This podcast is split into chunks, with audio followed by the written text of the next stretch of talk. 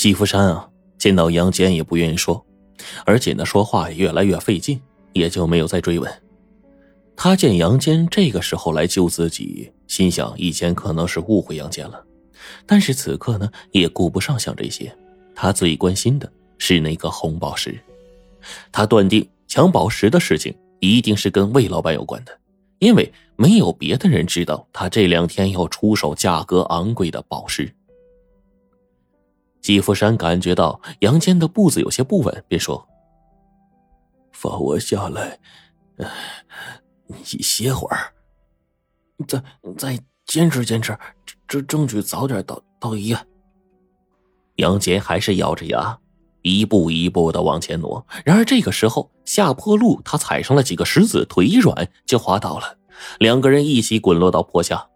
幸运的是呢，有一个牧民刚好路过这里，就发现了季福山和杨坚，就把他们呢送到了华树镇的医院。季福山除了头痛之外呢，又受了几处伤，但是没什么大碍，在医院住了一晚上。天亮的时候，他就已经想好了一个夺回宝石的计划。季福山起床之后，向护士打听杨坚的情况，护士说杨坚是摔断了左胳膊，已经在做手术了，现在啊。睡着了，季福山说：“他的医药费啊，我全包了，我这就回家取钱去啊。”季福山回到家，张小芳一看他头上缠着纱布，大吃一惊，忙问发生了什么事季福山说：“不小心摔了一跤。”趁着张小芳在屋里忙碌的时候，季福山快步走到院子边上一个楚梅的房间，掀开了铺地的红砖，拿出一个铁盒子，顺手拿出了一沓钱，然后放回了原处。之后呢，又进了一个杂物间，出来的时候手里握着一个包。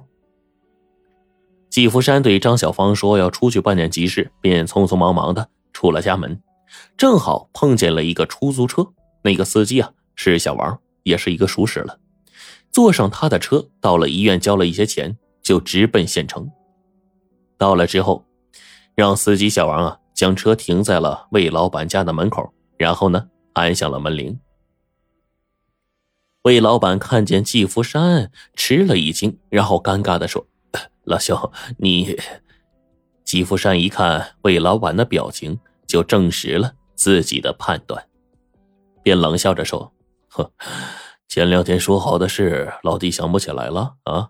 我给你送货来了。”说着，大步走进了魏家的客厅，把小包啊往茶几上一放：“钱拿来吧。”魏老板脸上青一阵白一阵的。勉强笑道：“我我我得先验验货呀。”季福山呢，攥住小包说：“就在里面，这不是一般的东西啊！我要见到钱才能给你看。”魏老板哈哈大笑：“ 你不让我看货，我怎么知道它值多少钱呢？”季福山再也忍不住了，两眼圆睁，喝道：“别他妈装蒜了，东西还我！”魏老板也拉下了脸。你这是什么意思啊？我听不懂。季福山额上爆出了青筋。你找人劫走我的宝石，还想耍赖啊？魏老板说：“没有的事儿，你别诬陷好人。既然这样，我就不客气了。”季福山打开小包，露出了一捆炸药。这点东西足够炸了这栋楼了，咱们一块见阎王，在阎王那儿讲理啊！说着，季福山用手啊就点燃了打火机，同时呢，魏老板以迅雷不及掩耳之势从抽屉里面抽出了一把手枪，对准了季福山的脑袋，恶狠狠地说：“手手里东西 放下，不然我一枪崩了你！” 你开枪吧，枪一响。大门外面，我司机就会打幺幺零。魏老板手中的枪就颤抖了起来。给还是不给？你赶快想好。我这导火索只够三秒啊！你打我一枪，我也能把它点燃，说不定你连见着警察的机会都没有。屋里面鸦雀无声。我等烦了，现在开始，我喊三声。三声喊完就点，屋里的空气啊，仿佛凝固了。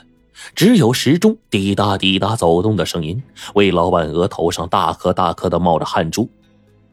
一、二，我点了。魏老板见季福山真要玩命了，一下泄了气，气恼的说：“孙厉害，我服你了！拿上你的东西，滚！”魏老板走进里屋，举出了一个小包袱，放在了桌子上。季福山呢也不敢大意，仍旧摆着要点炸药的姿势，十分警惕的一步一步走到桌旁，小心翼翼的打开了包袱，里面确实是那颗红色碧玺，而且完好无损。见此，魏老板咬牙切齿的说：“哼，这回你收好了，别丢了再来找我。”季福山觉得魏老板好像话里有话，疑惑的扫了他一眼。魏老板呢？发觉自己只顾着赌气了，有点失言，然后呢，连忙用话呀给遮掩过去。你还不走，等着我管饭呢？季福山夺回宝石呢，就回家。路上啊，他看着放着炸药的小包，不免有些好笑。其实啊，他没有在炸药里面安装雷管。看魏老板那个熊样，哼，说实在的，他还不想死呢，因为张小芳还有他肚子里的孩子。季福山回到家。张顺也在。张小芳说：“张顺呢，见他昨天不在矿上，晚上又没回来，就放心不下，就专门下山来看。”季福山说：“我没什么事，矿上有自家兄弟操心。兄弟啊，最好下午就回去啊。”然后呢，他又偷偷的在院子的一个角落埋好了宝石。吃过晚饭之后，张小芳便催促的季福山呢到医院好好看看。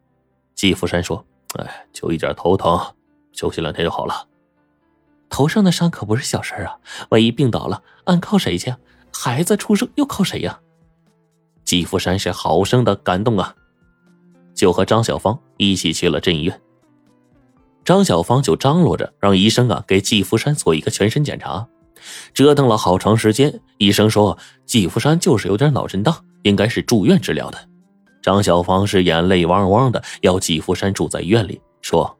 你要听医生的，别乱走动。俺回去给你炖鸡汤。来时要找不到你，俺就不理你了。季福山呢，拗不过他，就留在了医院。他在病床上躺了没多久，忽然就想去看看杨坚，就进了杨坚的病房。杨坚呢，精神好了许多了。然后他告诉季福山，护士说我们两个来医院的时候都在昏睡。他看到我电话号码本，跟我家人联系上了。我家的人要要来接我走，嗯，现在正在往这边赶。就有一件事儿，我我我想了好久，嗯，还是还是告诉您吧。